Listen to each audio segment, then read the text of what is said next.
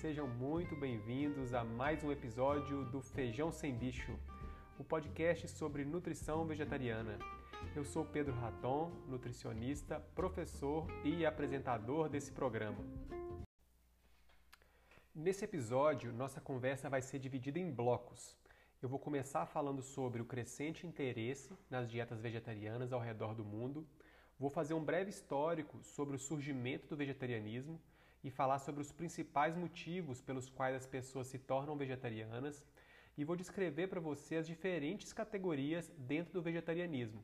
E para fechar, eu vou te contar como foi a minha trajetória pessoal no vegetarianismo.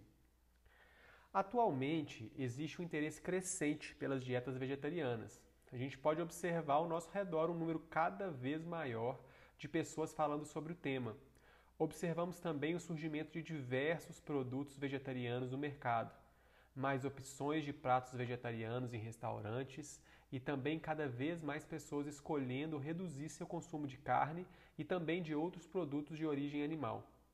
É difícil encontrar uma estimativa demográfica precisa em relação à população vegetariana mundial, mas alguns relatos de hábitos de consumo em diversas pesquisas realizadas ao redor do mundo podem nos dar um panorama geral.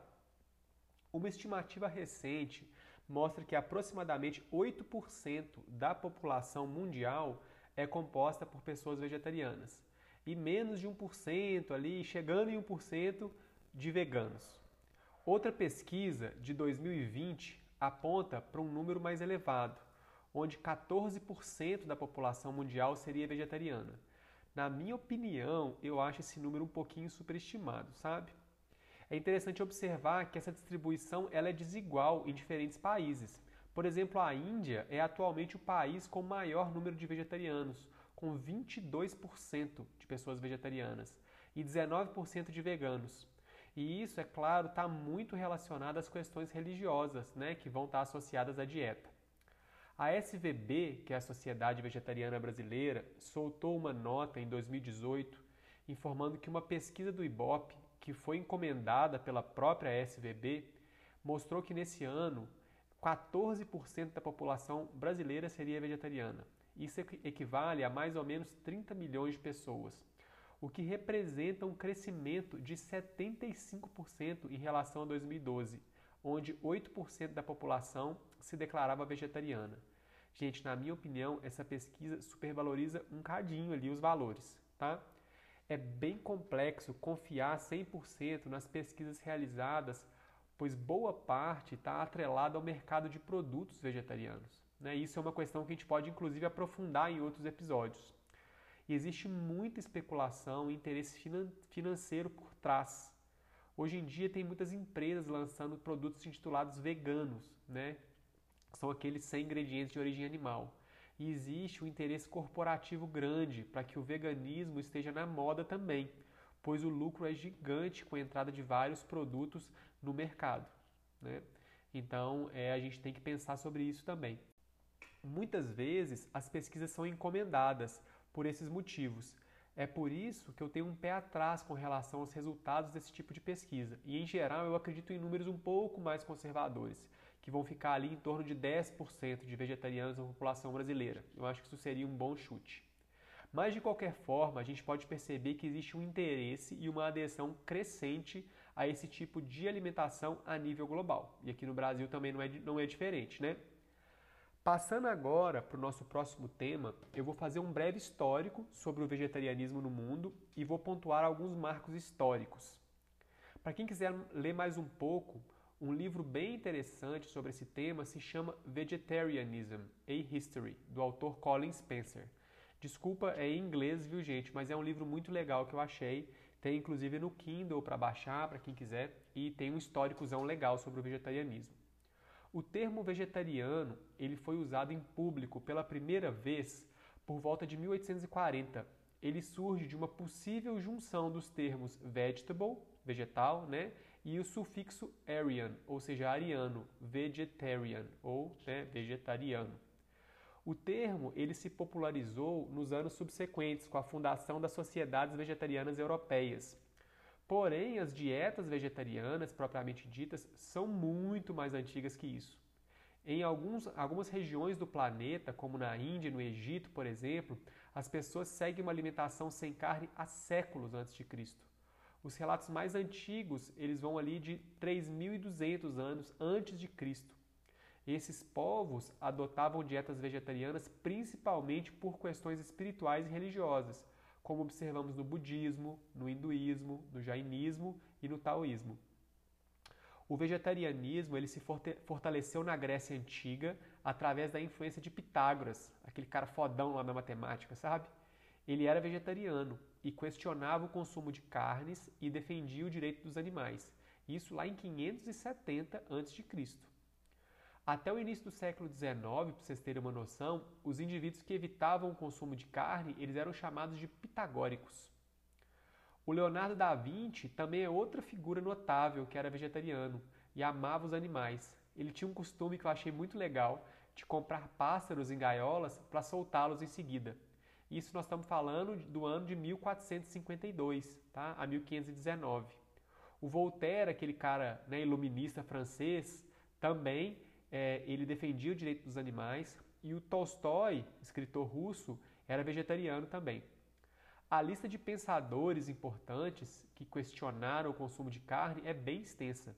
Para fechar esse panorama geral, eu queria citar também o Isaac Newton, o Gandhi e o Einstein, que também eram a favor do movimento vegetariano e do não consumo de carnes.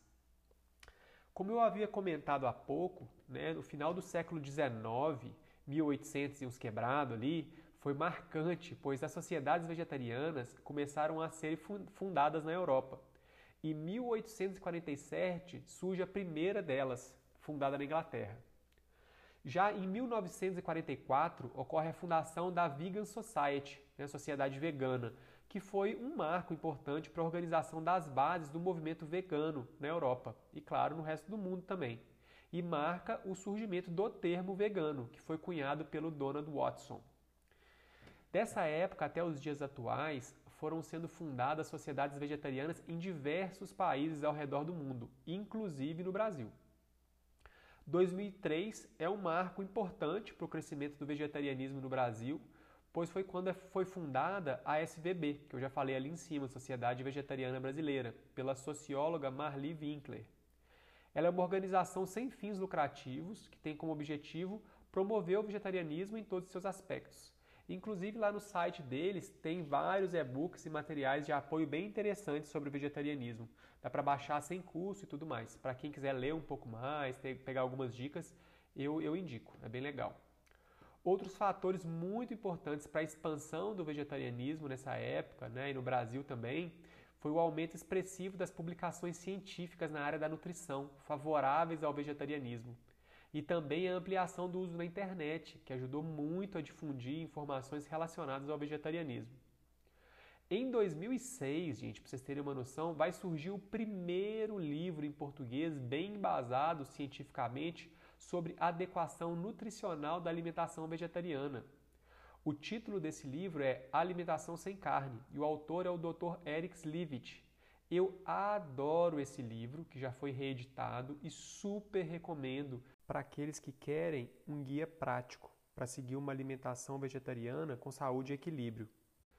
Como vocês podem perceber, o interesse por dietas vegetarianas e o número de pessoas escolhendo uma alimentação sem carne, ela foi crescendo bastante nos últimos anos. São diversos os motivos que levam essas pessoas a adotarem uma alimentação vegetariana.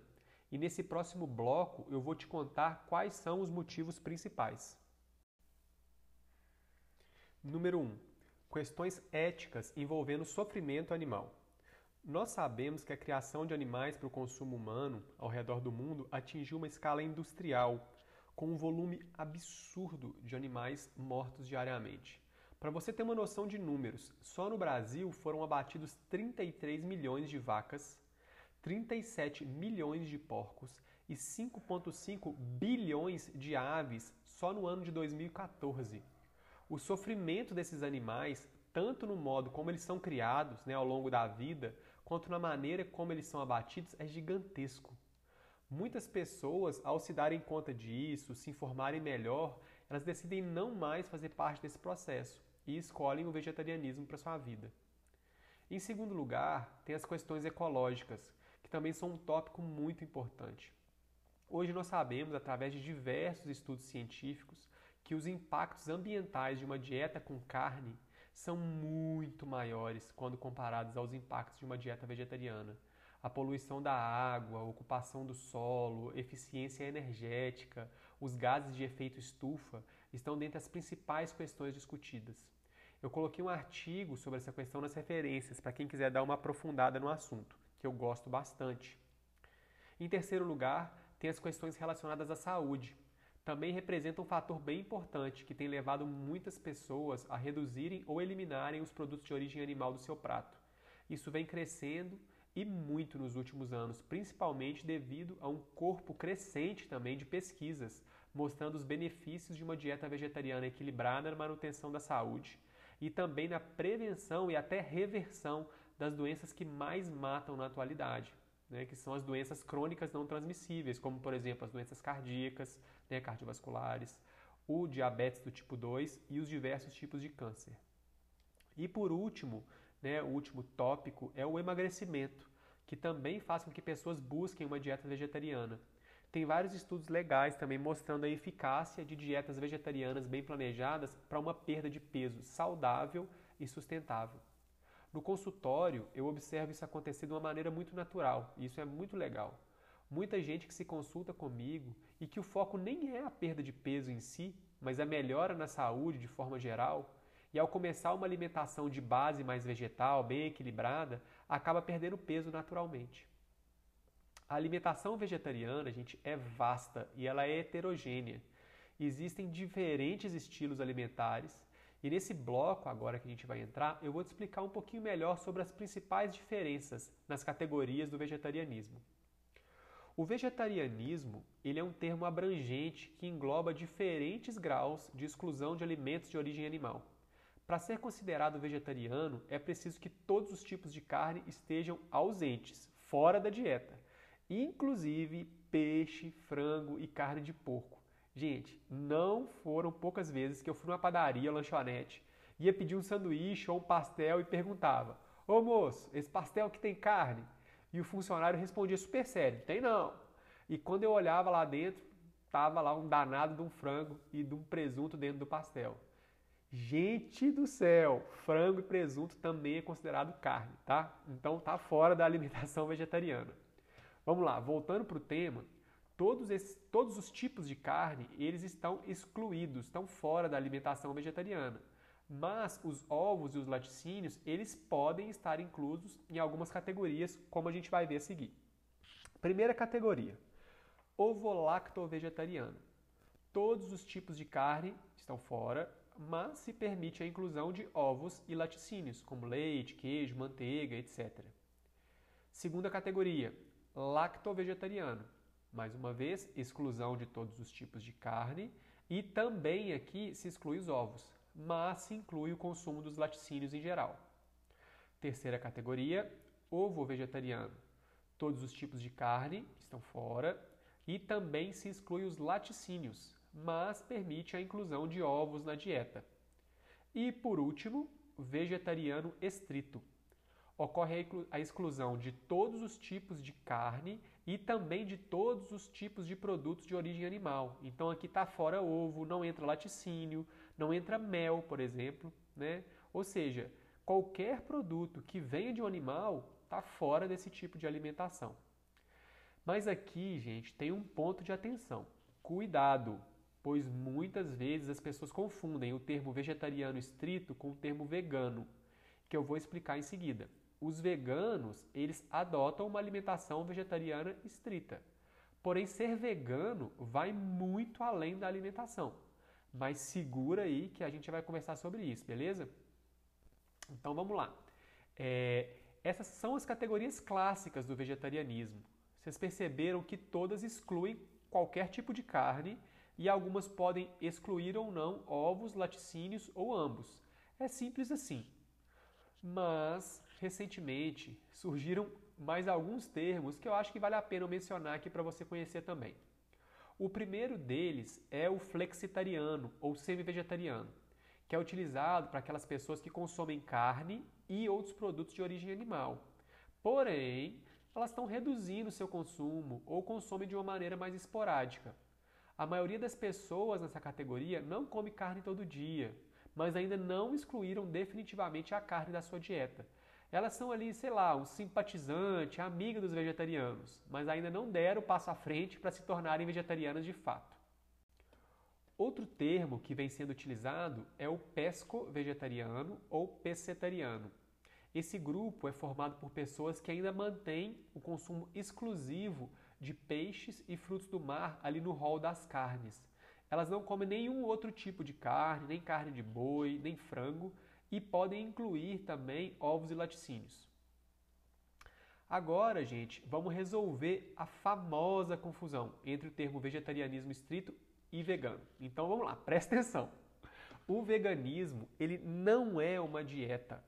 Ele é um estilo de vida, é uma posição política e também uma filosofia em que as pessoas buscam, na medida do possível e do praticável, excluir todas as formas de crueldade e exploração animal de sua alimentação, também do vestuário, dos produtos que consome e do seu modo de vida.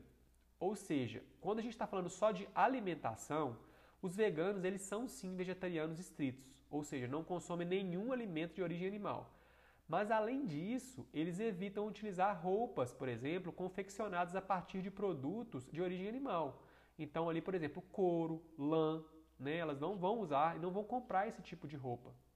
E elas evitam também o uso de produtos que foram testados em animais, como é bem comum a gente ver nos cosméticos.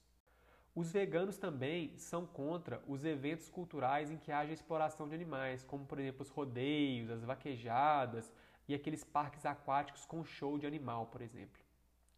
Como vocês podem perceber, existem diversos motivos né, pelos quais as pessoas se tornam vegetarianas e veganas, e também jeitos diferentes de fazer uma alimentação vegetariana. Né? Cada um tem o seu jeito, cada um tem a sua trajetória. E eu vou aproveitar para te contar agora um pouquinho sobre a minha história com o vegetarianismo e como foi a minha transição. Eu me tornei vegetariano, ou melhor dizendo, comecei a fazer a minha transição em 2017. Eu tinha acabado de conhecer a Ana, minha esposa, que na época já era vegetariana há 11 anos, tipo veterana no assunto, né? Nessa época eu comia todo tipo de carne, ovo, muito queijo e laticínios em geral. Eu confesso que conhecer a Ana abriu para mim uma fase de vida onde eu comecei a realmente querer me cuidar melhor em todos os sentidos, né? tanto no sentido, né, no nível físico, mental e também espiritual.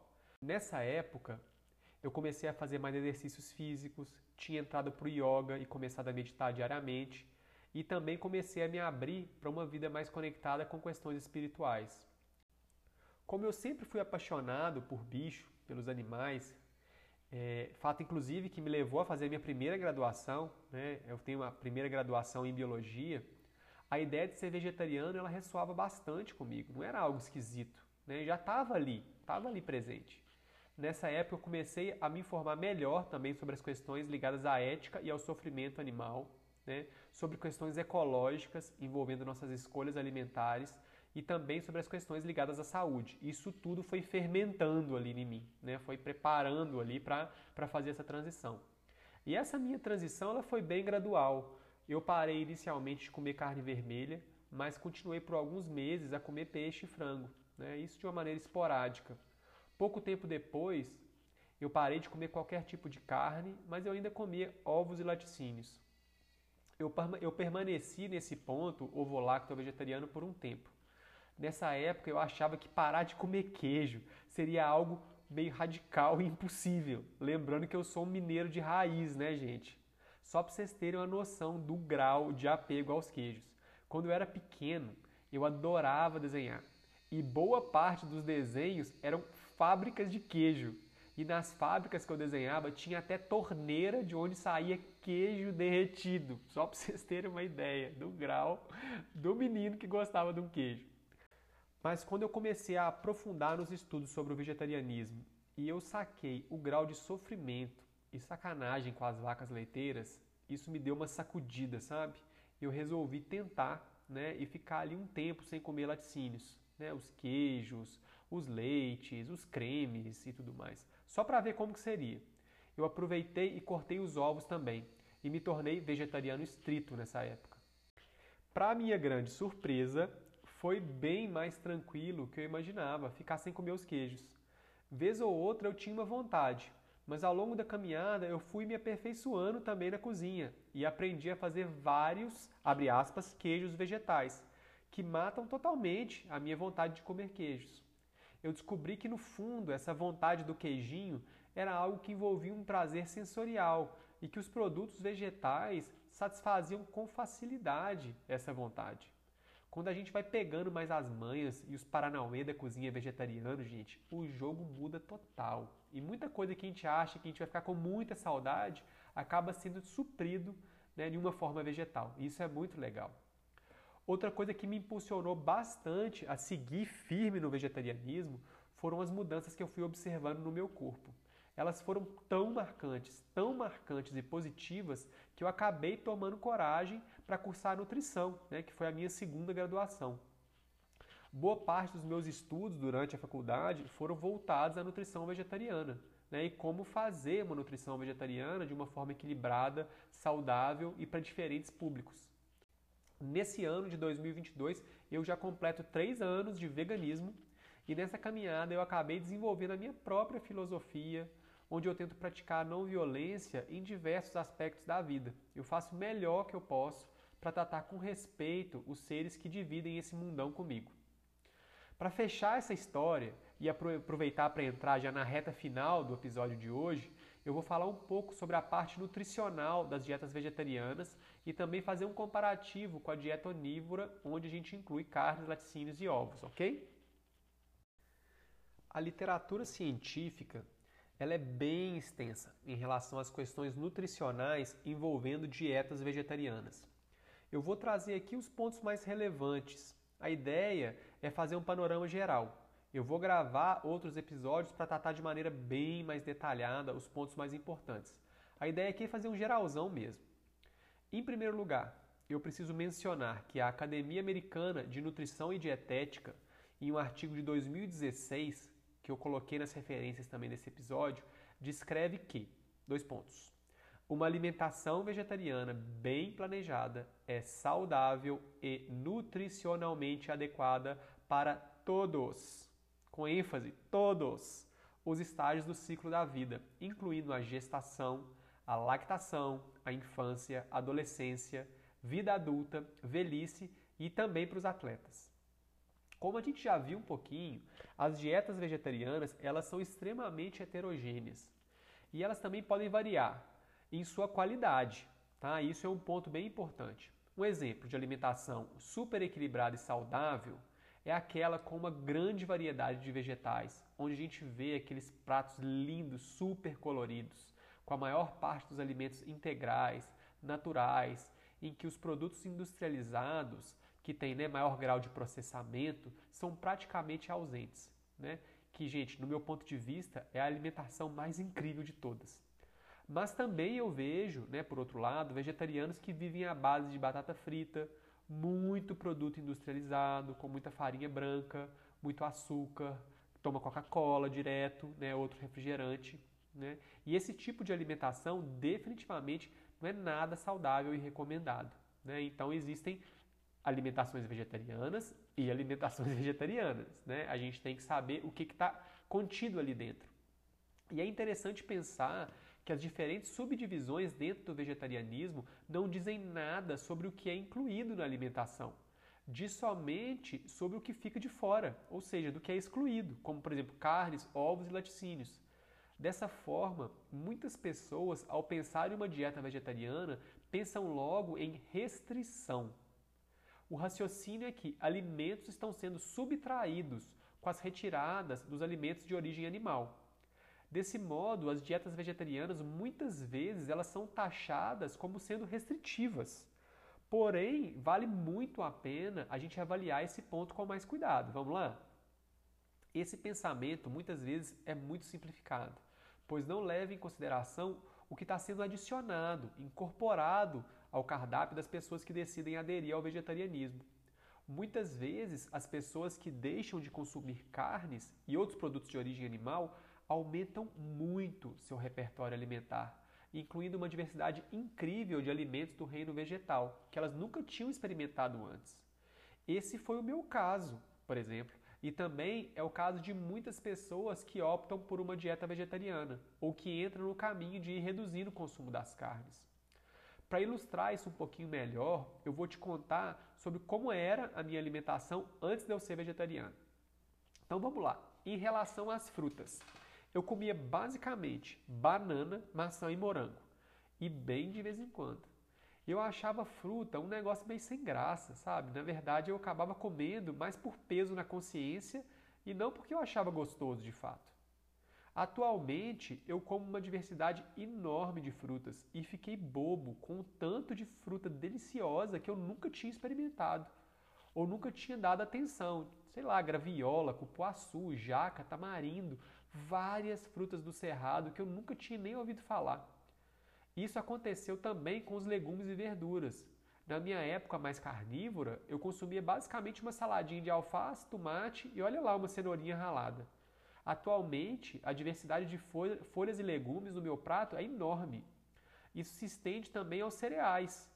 Eu passei a comer diferentes tipos de arroz, conheci a quinoa, amaranto, o trigo sarraceno, cevadinha, centeio. As leguminosas, que consistiam naquela colherzinha de feijão tímida ali no cantinho do prato, que estava lá só para constar, hoje eu amo e consumo uma grande variedade. Eu me tornei um feijoeiro de mão cheia.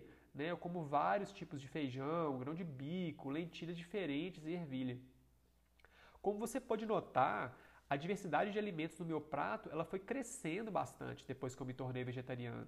Nessa perspectiva, a alimentação vegetariana ela pode ser vista como algo muito mais inclusivo do que restritivo. Ela pode ser incrivelmente diversificada, lindamente colorida e com pratos deliciosos também. E esse caminho de aumentar a diversidade não é algo raro para aqueles que adotam dietas vegetarianas, é algo bem comum. É legal lembrar que a alimentação de grande parte dos brasileiros que consomem produtos de origem animal, ela é bastante monótona e com pouca diversidade. Em geral, o almoço comunzão gira em torno de arroz, batata ou macarrão, feijão de vez em quando, um bife e uma saladinha de alface com tomate. Lanche, café da manhã, geralmente é, o que, que tem ali? Um pão, pão de sal, pão francês, com queijo e presunto, ou só uma manteiguinha. Quando as pessoas despertam para esse universo incrível dos alimentos do reino vegetal, se abrem para experimentar comidas novas, isso é um marco na vida delas, pois traz uma diversidade alimentar incrível, com uma infinidade de sabores novos. Essas novas descobertas podem ser muito prazerosas e geralmente vêm acompanhadas também com um marco de mudanças positivas na saúde dessas pessoas que seguem esse caminho. E falando né, em repercussões para a saúde, uma alimentação vegetariana equilibrada, com grande diversidade de alimentos, né, com um perfil mais natural e integral, é extremamente benéfica para a nossa saúde, gente. E pode atuar também na prevenção de várias doenças. São aqueles pratões coloridos e diversificados que eu falei agora há pouco, né? Nossa avó já falava disso, né? Tem que ser colorido o prato, menino, né? E brincava, né? Isso eu ouvi da minha mãe, ouvi da minha avó, né? E a gente já sabe disso. Então, para vocês terem um visual, né? E para fazer uma montagem desse prato equilibrado e saudável, eu te recomendo, anota aí, 50% dele ou seja, metade, que seja composta de arroz, de preferência integral, com feijão ou outra leguminosa. Então, 25% de arroz, 25% de feijão. Né? No lugar do feijão pode entrar também as lentilhas, grão de bico. E a outra metade do prato vai ser de hortaliças, como folhas verde clara, verde escura, legumes multicoloridos. Aqui pode entrar cenoura, beterraba, tomate, pimentão, brócolis, couve-flor, os cogumelos também podem entrar e por aí vai. Você pode finalizar esse, esse prato com um pouquinho de azeite, por exemplo, também. Gente, nutricionalmente falando, esse prato que eu acabei de descrever, ele é super completo, não falta nada. Tem proteína de sobra, uma riqueza enorme de fibras, nutrientes e compostos super benéficos à saúde. A minha sugestão é que você tente colocar em prática esse estilo de alimentação e depois me conta como foi sua experiência. Vai de leve se você está começando agora. Gente, era isso que eu tinha para prosear com vocês hoje. Caso você tenha alguma dúvida, queira fazer alguma sugestão de tema, ou se quiser contar sua história com o vegetarianismo, ou simplesmente dar um alô, me manda um e-mail para feijão sem bicho podcast, tudo junto, sentiu, arroba gmail.com. Um beijo grande, até o próximo episódio e vem comigo que aqui é feijão sem bicho.